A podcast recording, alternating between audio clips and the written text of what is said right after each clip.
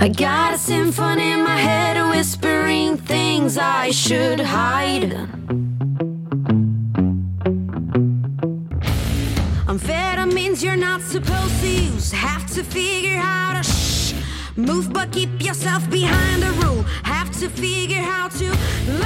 Oi, eu sou o Bruno Trajano, bem-vindo a mais um Conversa Essa. Dessa vez num papo muito bacana com ninguém mais, ninguém menos que Valdenis Lopes. Olá! Olá, Bruno. Boa tarde, ou bom dia, ou boa noite para você que está ouvindo. você tá bem bonzinho, você tá tranquilo aí, está desenhando, né? Estou desenhando no momento. Eu só espero poder dividir a atenção de um jeito que eu não fale coisas desconexas, que é uma é algo que acontece muito comigo. Às vezes eu começo a refletir, eu me perco, eu. O que que tá falando mesmo? Eu entro nos loops, sim, um assunto puxa outro. Eu espero que seja assim, ou não. É, é bem conversa mesmo. No Conversa Essa a gente tá nesse nível. É perfeito, então, perfeito. Ah, mas, bom, pra quem já não conhecia, com certeza já conhece, que de vez em quando eu tô publicando no Twitter e nas redes sociais, Valdenis é artista do Estúdio Harmon. Uh! É, Estúdio Harmon. E ele acabou de ter sucesso, né, na sua campanha do Catarse para a sua primeira publicação física. Pode-se dizer isso, né? É, a primeira solo, né, praticamente. E aí acabou de sair, né, o Catarse já foi enviado já para os apoiadores. E além disso, tu quer dar o teu currículo? Meu currículo? então, meu currículo... Ai, gente, que vergonha. Não, que vergonha nada. Hum. Então, eu sou formado em design gráfico pela Universidade do Distrito Federal, que é... ó, já tô entrando, ó, já é a primeira primeira, é a primeira faculdade particular de Brasília. Ah, ele é boy, gente, ele é boy. Não, só que eu fiz com bolsa. Aqui é com bolsa, aqui a gente corre atrás para não pagar nada. Muito bom. É, eu tenho 30 anos, mesmo com essa carinha de bebê que eu tenho. tenho gente, anos. se vocês forem no Instagram do, do Valdenis agora, eu já vendo ele chamar de Wellison do nada. Se forem no Instagram do Valdenis agora, ele tem cara de 16, sério mesmo. Eu não sei o que aconteceu comigo, eu acho que é porque eu entrei na puberdade depois dos 20. Pode ser, por conta disso. Minha barba foi começar a crescer ano passado. Mentira, gente, ano passado não. Ano passado é estresse, esse ano também. Então, no meio do, dos quadrinhos, assim, eu me formei em design, eu atuo como freelancer nessa área, vez ou outra, né? É, com cliente e tal, indicação. Já faço trabalhos como freelancer de quadrinhos também, quando alguém pede alguma coisa de quadrinho, eu tô ali. Tento não passar fome. Né? Importante. Eu já participei, na questão dos quadrinhos, de uma coletânea em 2013. Ó, eu sou o rei das coletâneas. Em 2013, da Manga Pride, que era uma coletânea carioca de mangá. Aí depois eu participei Explosão HQ, que era online. Aí eu publicava no Open Mangá, mas olha, eu tô falando as coisas tudo da internet, né? Mas deixa eu, deixa eu resumir esse currículo. Você tá vendo como, como, como funciona a minha cabeça, né? Ah, eu gostei. então, aí eu participei do Era Uma Vez, do Estúdio Arma. Vamos já focar no Estúdio Arma. Um Era Uma Vez, o Aventuras Cotidianas, que foi pela editora Criativa em 2017. Eu escrevi um conto de terror pro Penumbra, que é um livro de contos do estúdio também. É, Aí veio o Harmonia HQ. Eu participei da terceira edição do BMA, que é o Brasil Mangá Awards, da editora JBC, que deu mó rolo. Eles demoraram anos para divulgar os vencedores. É, tem para vender, se não me engano, tá em e-book. Eu participei com uma obra é, de adolescentes heróis de Planaltina, que é a minha cidade. ah, bem divertida. E.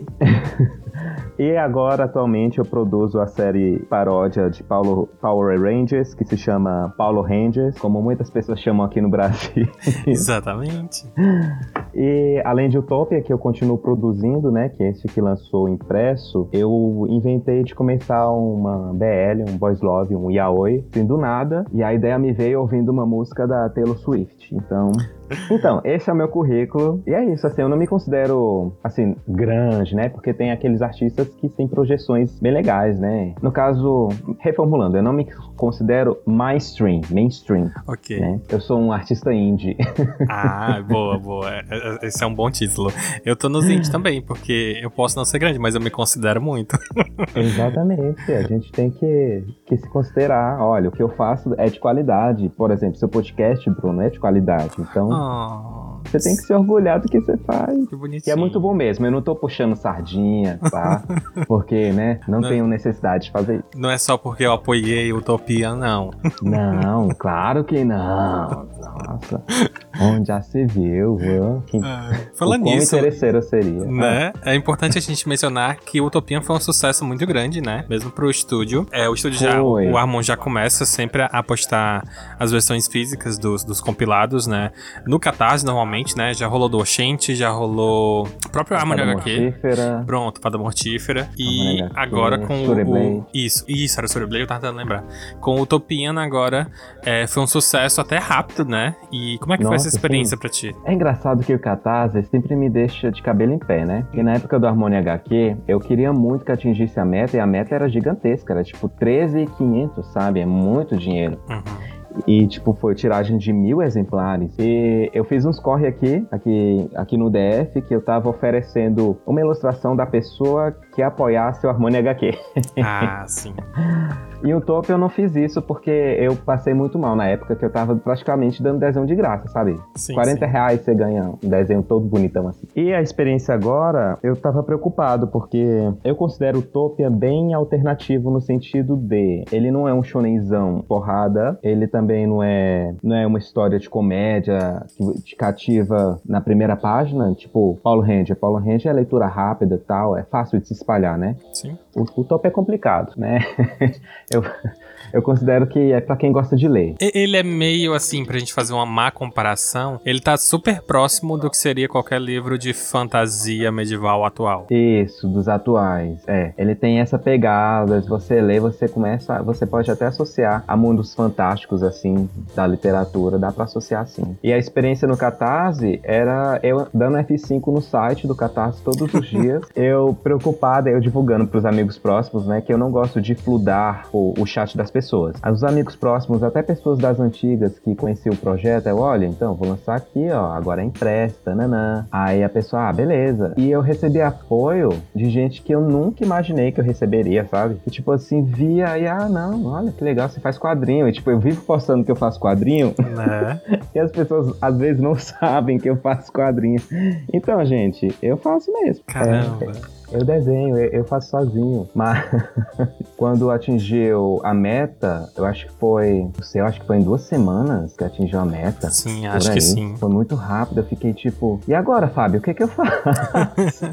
O que que a gente faz? Ah, vamos deixar aí, né? Tem que encerrar a campanha, mesmo sendo flex, porque flex a gente pega o valor, independente se bater a meta ou não, né? E foi a campanha que mais deu porcentagem pro estúdio, né? Deu 205% mais ou menos. Em porcentagem foi a maior, não em valor, né? Em valor foi o Harmonia HQ. Mas, nossa, fiquei extremamente feliz e, sim, menos preocupado. E eu pensei comigo, bom, o Topia tem uma força desconhecida, né, pra mim, que eu achava que era tão, assim, escondidinho, né? Uma história que ninguém dá tanta importância, que foi pro Catarse, foi esse estouro, né? Sim, deu certo rápido, pra se dizer. Aí eu, ah, então o jeito é eu continuar com a história.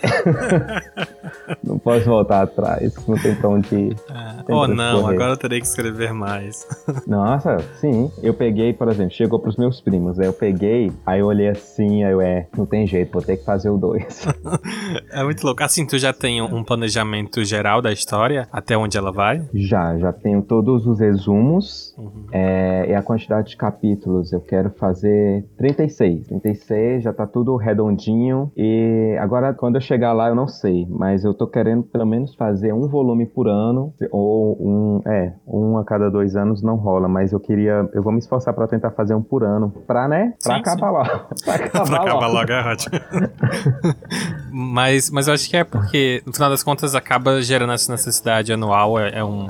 É um tempo interessante. O negócio é que, por ser tu que tanto escreve, quanto desenha, quanto arte finaliza, com certeza é um processo mais árduo, né? Mais difícil. Isso, é demorado, muito demorado. Tem Jameson, que é o que me ajuda com a história, ele até brinca comigo. Então, lá que era a época que tava saindo um capítulo por ano, agora você vai ter que se ver obrigado. Aí eu, não, não tenho que me ver obrigado, eu já estou me sentindo obrigado a dar continuidade. Porque a gente já escreveu tudo, assim, né? O Jameson, ele dá consultoria, mas o roteiro inteiro é meu, né? Personalidades e tal. Mas quando eu me perdia no enredo, provavelmente eu ainda vou me perder. um Uhum. pouco, eu peço ajuda dele. Mas é isso. Normalmente quando. Ah, seria, seria ideal, né? É, Quando, quando tu escreve assim, tu, tu prefere já chegar e dizer, não, a história vai ser assim, assim? Qual é o teu método de escrita de maneira geral? eu geralmente eu, eu faço um plot geral da história, uma coisa assim bem basicona, que, é que eu quero contar. Mas o conflito central é um problema que eu não, não estabeleço o conflito central no início. Porque tem gente que já estabelece o conflito central e vai escrevendo até chegar nele. Eu não, eu vou desenvolvendo os personagens antes de enfiar um conflito central.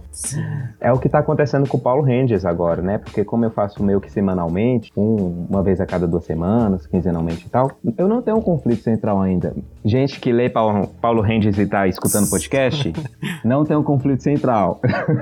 Eles estão só vivendo, gente. É aquilo mesmo. Exatamente, eles estão vivendo aquela coisa, porque é uma, é uma paródia, um besterolzinho, só que vai ter conflito central. Eu acredito que toda história, por mais simples que seja, ela precisa de conflito central, né? Uhum. E o Tolkien ele já tem um conflito central, só que eu só fui inventar ele depois de anos, mas já tá escrito. Sim.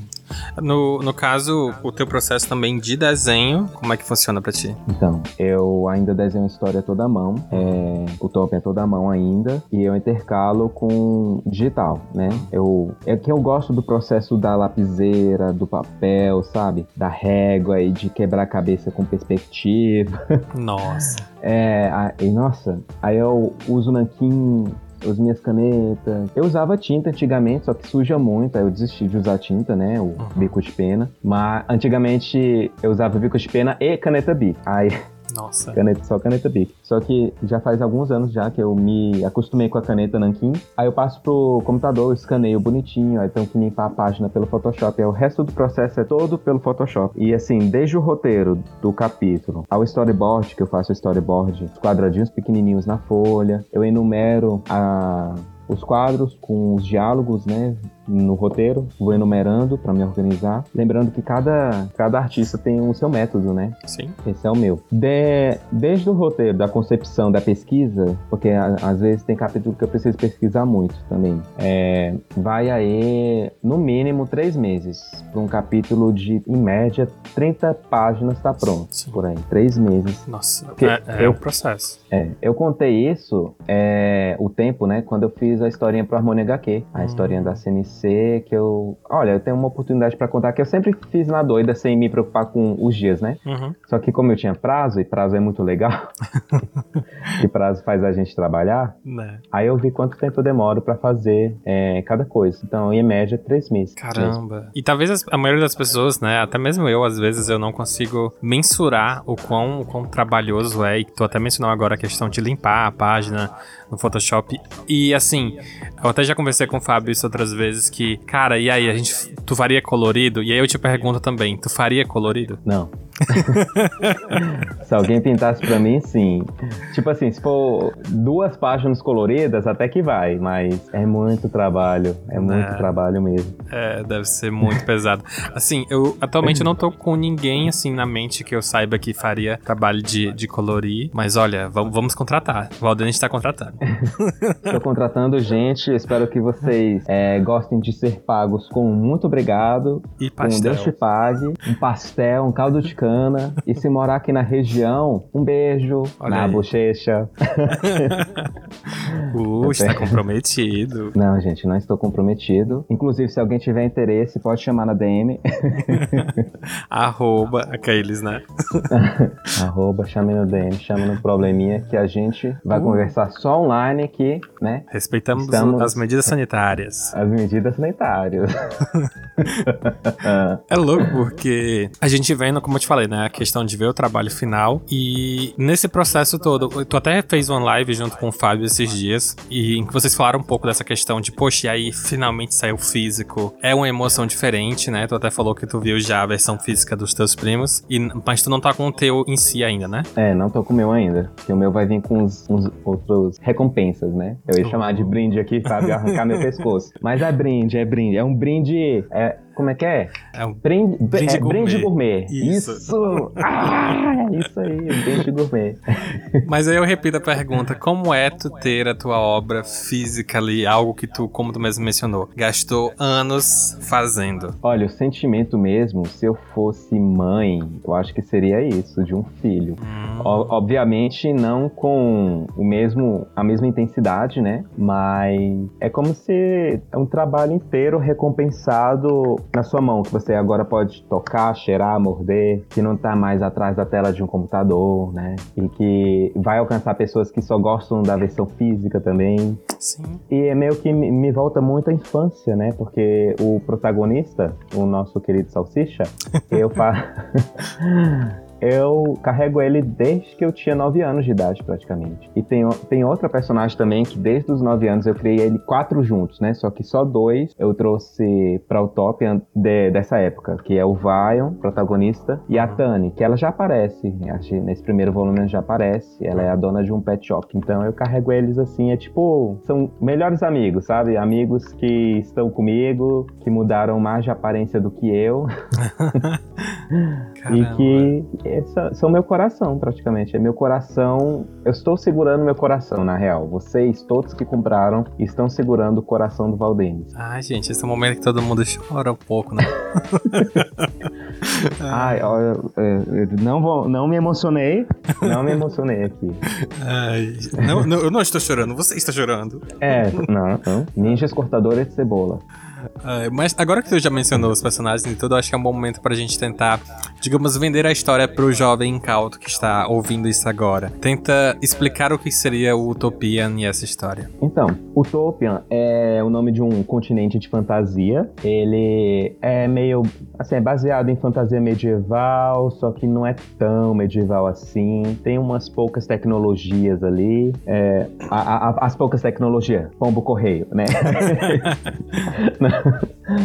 É, se vocês assistir, se vocês conhecem ou já conheceram um anime chamado El Hazard, que é um isekai dos anos 90, super antigo, ou até mesmo Slayers, né, com a Lina Inverse e tal, é, tem muita influência desses dois animes, principalmente Slayers, essa pegada medievalzona assim, a questão da feitiçaria, e mais a história é focada no Vion, né, o protagonista, e é o mundo onde os elementos da natureza, eles nascem com os humanos, mas não são todos os humanos. É, é uma vibe Avatar, mas diferente, porque no Avatar há muitos dobradores, né? Em Utopia, os, os dominadores, eles são raros, porque eles são pertencentes a famílias específicas. Que são famílias que receberam esses dons elementais quando o continente estava em apuros. Aí os três deuses do, do mundo, no caso, fizeram um acordo com os espíritos elementais que rodeavam o mundo. Aí, com esse acordo, os espíritos começaram a nascer é, nos humanos, assim, um por vez. Então, quatro espíritos elementais, água, fogo, terra e ar, quatro famílias elementais que receberam os espíritos. Então, os descendentes de cada família sempre herdam o poder, só que só os primogênitos herdam o poder. Então, meu pai é, meu pai é o primeiro filho, ele tem o poder, eu sou o primeiro filho do meu pai, eu vou ter o poder, meu filho, que é o primeiro filho, vai ter o poder. Só que há um porém, o Vion, ele não é o primeiro filho. Eita. O Vion é o segundo filho e nem ele sabe porque ele herdou o poder. Ah. Porque o irmão dele, mais velho, ele não, não tem o mesmo poder que ele, que é o do vento. E tipo assim, é uma incógnita que sempre ficou na cabeça do Vion, que o, o pai dele nunca explicou. Porque, claro, gente, o protagonista é um órfão. Eu tenho que seguir esse clichê. Né? Estamos falando É um de otaquinhos aqui. Otakus tem que fazer isso. Sim, óbvio. Não, não, não, não matem seus pais. Não matem seus pais. Gente, opa, por um momento ficou mudo. Eu pensei, meu Deus, cara. Ah, sim. É, e o que acontece? A cidade do Vion, ela foi atacada há sete anos por um grupo de mercenários chamados Adagas de Fogo, que é um grupo ali, é a milícia do governo do continente. Do continente não, do reino, do reino que o Vion mora. É, o rei, ele sempre lavou as mãos pra isso, tipo, ah, não sei de nada. Aí o pai do Vion foi assassinado, tentou defender a cidade. O irmão do Vion desapareceu, o mais velho. E o Vion sobreviveu e quem cuidou dele foi o Syned, que era integrante desse grupo, só que ele não tava nesse, ataque, ele nem sabe como o ataque aconteceu, quem ordenou, então ele abandonou a organização nesse dia e não, vou cuidar desse menino aqui para tentar se redimir, né? Para abandonar esse passado e tal. E é isso que acontece. A história agora, ela é, assim tem esse you esse prólogo, né, que eles conversam no início, uhum. e a história avança para sete anos depois, que o Vion tem 18 anos, ele tem certeza que o irmão dele tá vivo, então ele sai da cidadezinha do interior que ele tava com o Syned para procurar pistas do irmão, que o irmão dele criou, tem um grupo chamado Espadas de Gelo, que na época que o Vion era criança era um grupo que roubava dos ricos, bem Robin Hood, sabe? Sim. Roubava dos ricos e dava pros pobres, que combatia desigualdade, sabe? Uma coisa bem progressista, assim. Só que hoje esse grupo vai descobre que é um grupo que é inimigo da coroa e tá tentando aí derrubar a coroa do reino, que é desse rei tirano aí que manda matar as pessoas, né? Então a história tem esses dois grupos e o Vion tá tentando encontrar o irmão, que é idealizador do grupo que é contra a coroa. E o Sinet, que é o mestre do Vion, é um, um ex-integrante do grupo que é contra o grupo. Ok. Entendeu? Tem, essa, tem toda uma questão de, governamental e de corrupção, uhum. pessoas sendo compradas e tal. Mas tem todo esse, esse background tenso. Mas eu coloquei personagens bem carismáticos e felizes para dar, um, dar, dar uma aliviada, né? O Vion, ele é super carismático, né? Mesmo com o passado, passado dele caótico, Uhum. Eu ainda vou explicar assim, mas ele, ele cresceu de um jeito bem, bem legal. O Cinete criou ele muito bem. Aí tem o Daniel, que ele é, é um introvertido, ele é tímido, mas ele é muito espontâneo, ele é sonhador, mas é pessimista, que se junta com o Vai aí. Aí eles vão encontrar a Lita, que é uma feiticeira muito legal, professora poderosa, bonita, a bicha é bonita. Uh. e tem uma historinha com o Vaio, ela, ela é bem mais velha que o Vaio, eles são amigos, só que ninguém, o Daniel fica até curioso, ninguém sabe como eles são amigos, mas parece que ela tem uma ligação com o Cinid aí, por isso que ela conheceu o Vaio e tananã. Okay. Aí tem uma questão com a, com a diretora da escola, que a Lita trabalha, que a diretora não gosta de tocados, e o Vion é um tocado. Hum. Então veja bem, essa diretora não gosta de minorias. Né?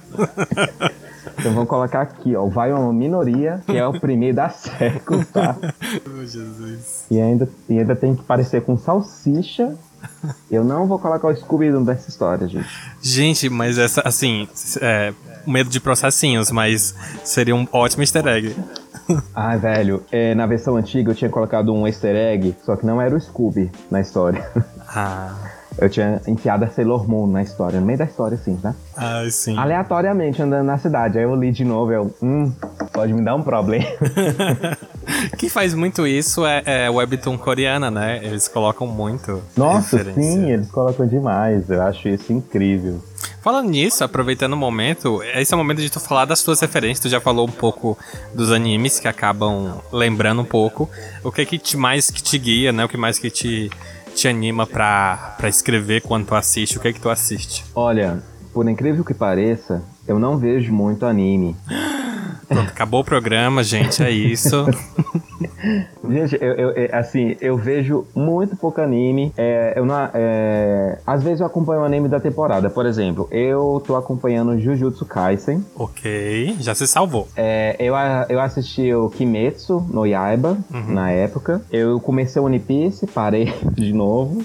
É justo. Mas, é, um, um, um, anime que, eu, que me inspira bastante é o Full Metal. Uhum. No caso, o Brotherhood. É a primeira versão, eu vi um pouco dela na época que passava na Play TV, se não me engano. Eu acho que era Play TV, não lembro o canal. E Hunter x Hunter também. Sim. E Yu Yu Hakusho. O Yu Yu Hakusho é uma coisa que eu consumo sempre. Meu irmão faz maratona todo ano do anime. Caramba. Eu tenho uma coleção dos mangás. Eu leio todo ano também. Ah, e... mas tu quer ser Togashi, então. Que Togashi no desenho tu não quer desenhar, perfeito. Olha, eu acho que eu peguei isso por osmose, sem perceber.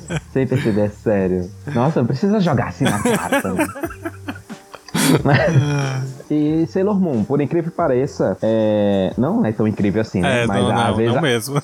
às vezes a, as pessoas vão pegar, nossa, você tem referência de Naoko e não sei o que. Óbvio, gente. Óbvio. Ah. Eu deixava de assistir Chiquititas pra assistir Sailor Moon na manchete. eu não, aí eu não julgo, tá certo. É, eu tenho uma coleção de mangás da Sailor Moon, o Short Story, é, o mangá da Sailor V também. Hum. É, eu vi todo o clássico, eu acompanho o Cristal. Né, tá saindo agora. E vai lançar o filme agora, né? Exato. Do Esperando. E assim, minhas influências são muito femininas, no caso. Além de Sailor Moon, que eu, assim, que eu coloco um, no meu traço, no caso. Uhum. Que história eu tenho influências mistas, mas de traço tem a Denise Akemi, Certo. que é uma ilustradora brasileira, que ela tinha um curso de como desenhar mangá da editora Scala no começo dos anos 2000, e eu jurava que a Akemi era um cara, porque ela só assinava Akemi, os desenhos, né? Sim. Ah, eu, meu Deus, Denise. E tem a, a Erika Wano, que é a ilustradora de Holly Avenger também. Certo. Me influenciou bastante a Erika Wano. E sem falar da a Rumiko Takahashi de Hamameio, Inuyasha. Inuyasha é outro. Então, minhas influências, nossa. Agora que tu falou, eu consigo notar ali mais ou menos uma, um quezinho. Então, é, é a Rumiko, eu gosto dela, que é bem assim, o traço dela é bem simples, sabe? Inuyasha tem aquele traço bem simples. Sim. E eu gosto. E, e- e limpo, é um traço extremamente limpo. E meu traço ele é limpo. Ele é limpo e é simples. Tanto que maior galera, não foi uma, não foi duas, não foi três pessoas. Mais pessoas. Nossa, seu traço parece turma da Mônica jovem. Olha aí. Esse eu ainda não tinha feito. Aí eu, ah, isso é um elogio. Mas no início, no início eu ficava pensando, mas será que parece mesmo? meu Deus, o que, que tá acontecendo? É, acho que pelo Mas não- fato de ser mangá preto e branco também influencia, né? É, tem gente que assim, não, assim, não é, como é não acostumado a ler mangá, é, confunde muito, né, os traços da galera.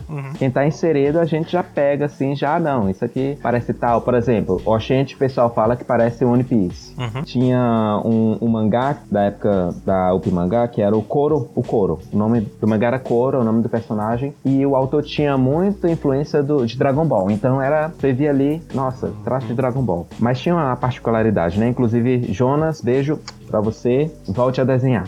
É. e assim, agora influências, como eu disse pra você que eu não vejo tanto anime assim, Hum. mas eu leio bastante mangá.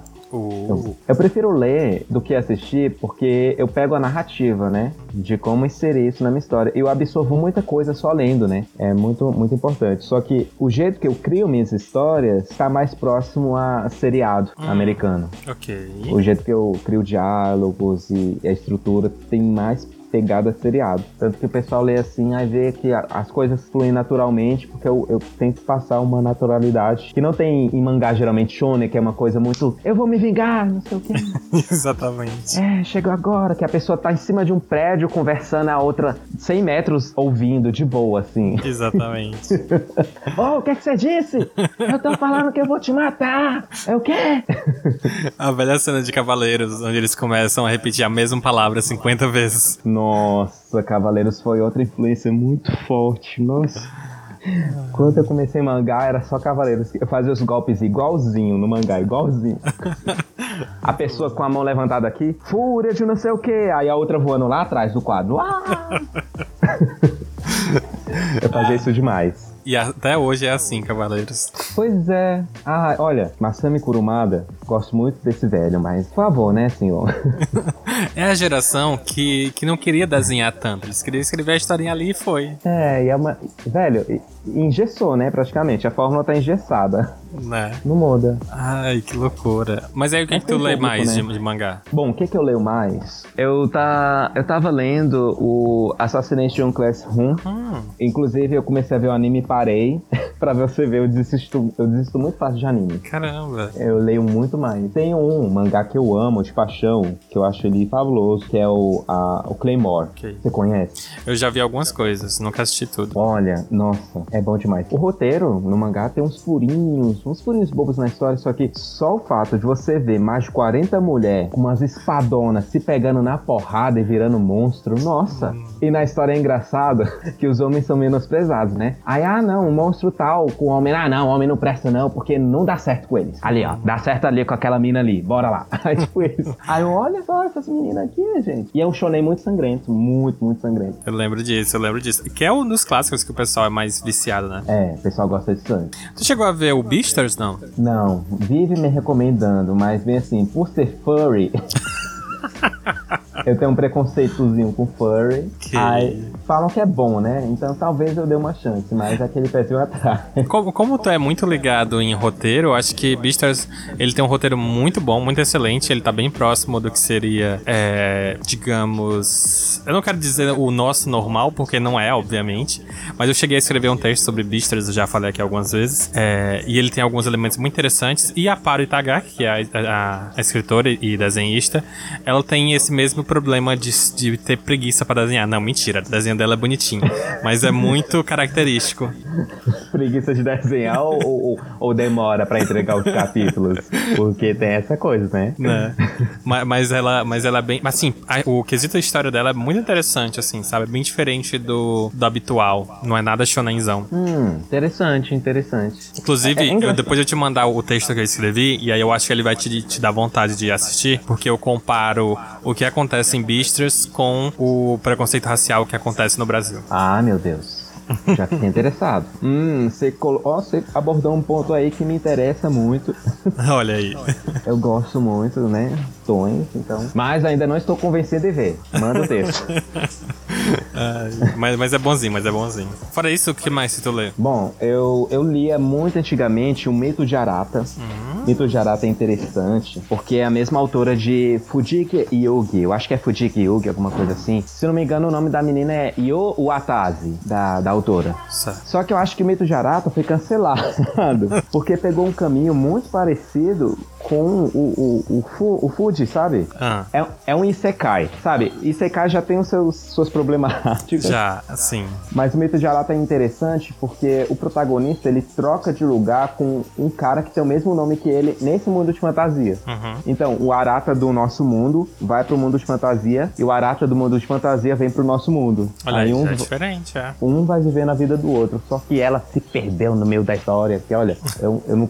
A ela queria um shonen, aí ela enfiou um romance, e de repente, o que que tá acontecendo aqui? Ai, gente. Mas assim, é, é- é um que eu gostei bastante de ler. Não terminei de ler inteiro, eu, eu dropei, infelizmente. É, eu tava lendo, só que eu tenho que voltar a ler. É aquele Boa Noite Pum Pum, né? Hum, sim. Boa Noite Pum Pum, tenho que voltar a ler ele. Que é bem interessante. Até porque ele é meio que slice of life, né? Exato. E, e, e tem, trata umas questões que eu gostaria de abordar. Tem, tem outra história que eu quero fazer. Que Boa Noite Pum Pum pode ser uma boa inspiração. Tu imagina fazer uma obra fora do padrão mangá? Padrão no estilo de narrativa?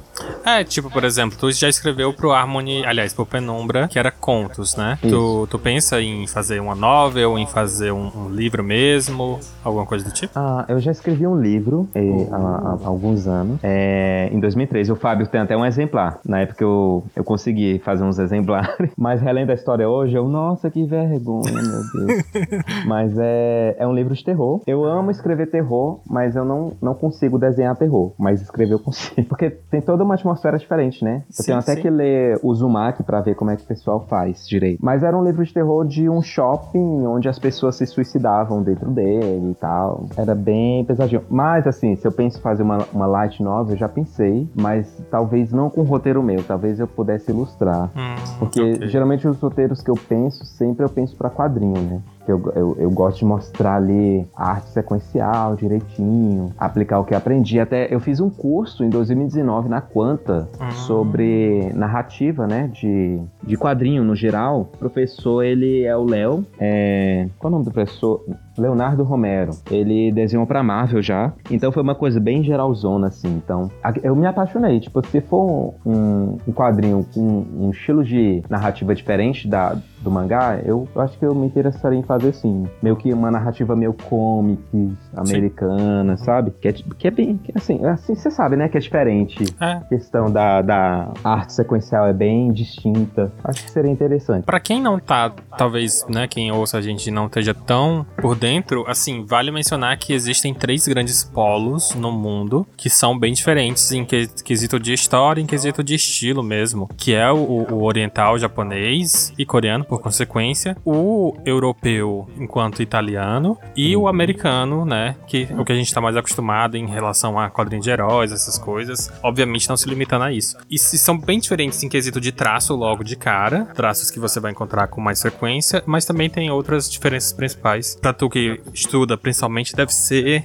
sempre tentador tentar alguma coisa diferente, né? Isso, eu sempre quis tentar o estilo europeu por influência das aventuras de Tintin, mas o europeu é uma coisa muito trabalhosa, porque todo quadro é super, é super detalhado, sempre tem cenário, e são 12 quadros por página, sempre é, é tipo, é um filme, é praticamente um filme quadro por quadro, o estilo europeu, assim. Aí eu, ah, ia ser legal contar uma história assim, só que, hum, que preguiça.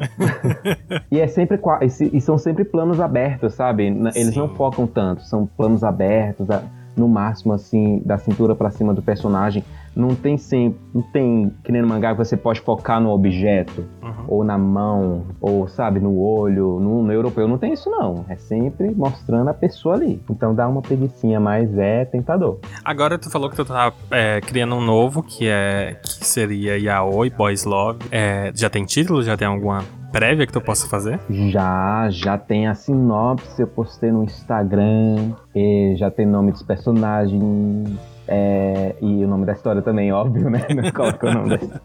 O nome da história é Era uma vez na Lua Azul. Na real, seria a gente se conhece o nome da história, mas da Lua Azul era, como é que é? É Once... Esse, esse título, Era Uma Vez na Lua Azul, um amigo meu me deu a ideia de colocar Once na Blue Moon, que é... Você conhece esse fenômeno? Eu, assim, agora que tu falou não me é estranho, mas eu não tô conseguindo... É assim, é o fenômeno da Lua Azul, ele acontece mais ou menos 3 em 3 anos, e é, é um evento raro. Assim, ele tem esse nome que a Lua fica meio que a aura dela meio azulada, sabe? Não, não, não é que ela fica azul por inteiro, mas ao redor dela fica azul. Só, e, só que a, virou uma expressão é, inglesa que significa de vez em quando, ou quase nunca, sabe? A pessoa, ah, de vez em quando, ah, once na blue moon, sabe? A tradução literal seria uma vez em uma lua azul. Só que em inglês, se eu colocasse o título em inglês, tem um milhão de coisas com esse nome na internet. E traduzir ao pé da letra, uma vez na lua azul, aí eu, uma vez o quê?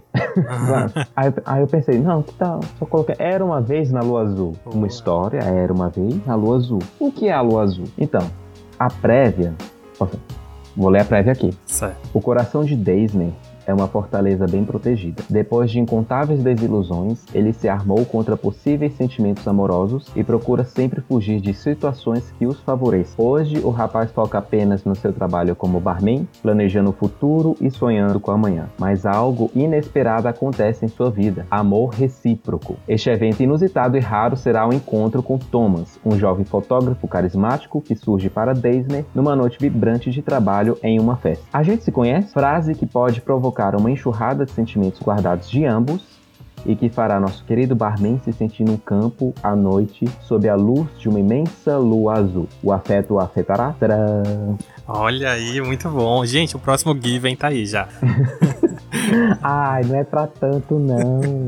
Ah, eu gostei, gostei. Eu gosto, eu gosto da, da proposta. Fotografia, sim, é um, é um, lance, né, pesado de fazer. Ah, não, nem me fala. Tanto que eu, eu tenho um amigo meu que é fotógrafo, eu, o que que eu vou fazer agora?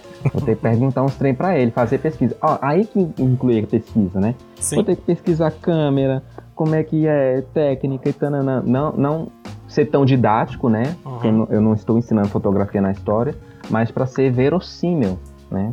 Sim. Acho que isso é uma das coisas que eu mais fico matutando às vezes também nas minhas histórias. É, é você, tipo, não criar um negócio muito fora e que afaste a pessoa, né? Isso, isso. Eu lembro uma vez que eu escrevi um conto em que o personagem principal quebra a clavícula é, andando de bicicleta. E eu tive que pesquisar como faz para a clavícula voltar, que remédio tomar e tal. Sim. Aí eu fui fazer uma pesquisa com um amigo meu que já tinha quebrado a clavícula. Ah, ele, então, não lembro o remédio não. Era aí a gente pesquisou na internet, ele lembrou. Então foi toda uma pesquisa para poder deixar a história real, assim, né, no caso. Sim. Foi e assim. é um assim. elemento que nem sempre fica claro para as pessoas, né? Existe um processo de pesquisa, de, digamos, revisão sempre ali direto. É, Nossa, revisão é importante. Bom, a gente já tá aí com um bom conhecimento sobre Valdenis Lopes. Ele que, como ele já falou, é design, tá agora com... Eu, eu tô, se liga que eu falo Utopian, Utopian, e eu, eu, eu vou mudando o nome toda hora.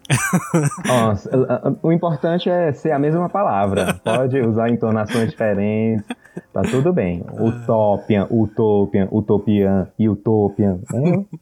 É, vamos lá. Mas, mas ó, tá, tá aí já saindo. Tá lá pra venda já no Estúdio Harmon, né? É, não, eu acho que vai estar. Tá, não sei quando vai sair esse pod, mas assim, Talvez esteja, gente. É, é bem capaz. bem capaz que já está aí no site, hein? Mas vai estar todos os links, óbvio, na descrição. E agora eu peço para que você dê os seus links, dê os seus, seus arrobas para que as pessoas possam te encontrar, te seguir, te apreciar e sempre dar jobs. Ai, jobs. Ah, importante. Então, gente, meu principal canal é o Instagram de arte, é o All Lopes Art. Artes não, arte, é o temudo. Pera, ah, okay. é o OWL, OW Lopes, pera, OW Lopes Arts, A-R-T-S tudo junto. Esse é meu arroba. Eu uso esse arroba pro Instagram. Eu acho que eu uso pro. Qual é o. Pro. Gente, qual é a outra coisa que eu uso? Twitter. Peraí, Bruno. É assim, gente. Quem tá preparado é outra história. É, nossa, preparado. Behance, gente. Behance. Só que Behance é só o Olopes, tá? Ah, ok. Behance, vocês vão ver meus trabalhinhos medíocres de design. Oh. Não, não são excepcionais, mas são medianos, são legais, assim. É bonito. Eu tenho eu tenho uma lojinha que eu vendo bottom de Paulo Rende. Pronto. Na Colab 55. E é o Lopes também. Colab 55, arroba Lopes, vocês me acham lá. Os botãozinhos. E, são ótimos. Eu comprei uns botões e olha, perfeitos. Colocar na mochila aí. Ou só deixar em algum lugar para apreciar que né, a gente não tá saindo muito. mas quando voltar a sair, quero todo mundo usando esses botões. E Paulo Rangers eu, eu posto no Instagram, né? Esse mesmo Instagram que eu passei pra vocês. Ele também é postado no Tapas, que é o, o antigo Tapest, que é o Tapas, é um site de, de quadrinho. Meu nome lá também é Lopes. É muito fácil me encontrar. Se vocês escreverem Lopes na internet, vocês me acham. Se vocês escreverem Valdenis Lopes, vocês vão encontrar matéria minha. Não, não escrevam. vocês não vão achar nada, nada. Escrevam Valdenis Lopes no Google que vocês vão me achar em todos os lugares. Olha aí. Botem Valdenis, não botem o Ellison igual eu. É, não é o Ellison Lopes, gente. Valdenis. Mas é isso, são minhas coisinhas. E quem quiser meu Twitter, eu não vou passar, só o Bruno. Twitter é uma mistura muito louca. No Twitter posso... a gente usa pra paquerar, gente. É, eu paquero, eu posto coisa. Nem paquero tanto assim, não, não sei. Tu não usa tanto o Twitter. Eu uso mais que tu. É, é, eu, eu curto mais e leio mais do que eu posto coisa. Mas no Instagram pessoal, quem quiser, Val Paradise. Pronto. Val Paradise. Mas assim, vamos lá ver o quanto eu sou bonitinho. Eu pareço um adolescente. Tem altos seminudes no, no, no Instagram, gente. Corram. quiser na DM, só pedir. Mentira, gente. eu não sou uma vagabunda. Ah, nossa, eu tenho que te trazer pra gravar junto com Joana. Vocês duas juntos seria maravilhoso. Ai, Jesus. Quero. Já escolhe um tema, uma série aí que eu maratono, não sei. É, falou a pessoa que odeia anime que não assiste nada, só lê. Mas Já... eu vejo série, hein? Eu, vejo, eu assisto série, só não assisto anime. Ai, que ótimo. Eu não odeio anime, gente. Eu não odeio, é porque ler é mais rápido. Olha aí. Já, é. olha, olha a que ponto chegamos. Nós estamos julgando a pessoa que lê. olha, Bruno, é mesmo. Olha só, você é, a culpa é sua. É, é o, está um escriteiro tá julgando a pessoa que lê. Ai, gente, desculpa. Mas é isso. Espero é isso. que todo mundo tenha curtido. Siga muito nas redes sociais, acompanhe. Logo, logo vocês vão ver novas novidades. Novas novidades? Isso é pleonasmo? Enfim, você, vocês vão ver. Pleonasmo, eu acho interessante. vocês vão ver coisas. É, Fábio já esteve aqui, ouçam lá o podcast com o Fábio também. E agora muito feliz de estar com o Valdenes aqui e estreitando agora os laços, né? Finalmente uma amizade formada. Ah. E sou, sou dado, assim, tá? Desculpa, amigo, eu sou dado. E é ah, isso. Hum. importante, importante.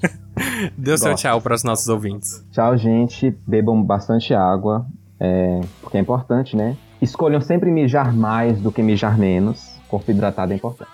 E é, conheça o meu trabalho, se quiserem, eu não vou obrigar ninguém, né? Eu vou. o Bruno vai. Bruno vai. E é isso. É, meu trabalho diz muito sobre quem eu sou e vocês acompanhando ele, vocês estarão me acompanhando pessoalmente, praticamente. Vocês estarão segurando o meu coração. Na verdade, na internet não dá, né? Vocês estarão lendo meu coração. Vocês só vão segurar se vocês comprarem o Topia. E é isso. Perfeito, nada mais a acrescentar.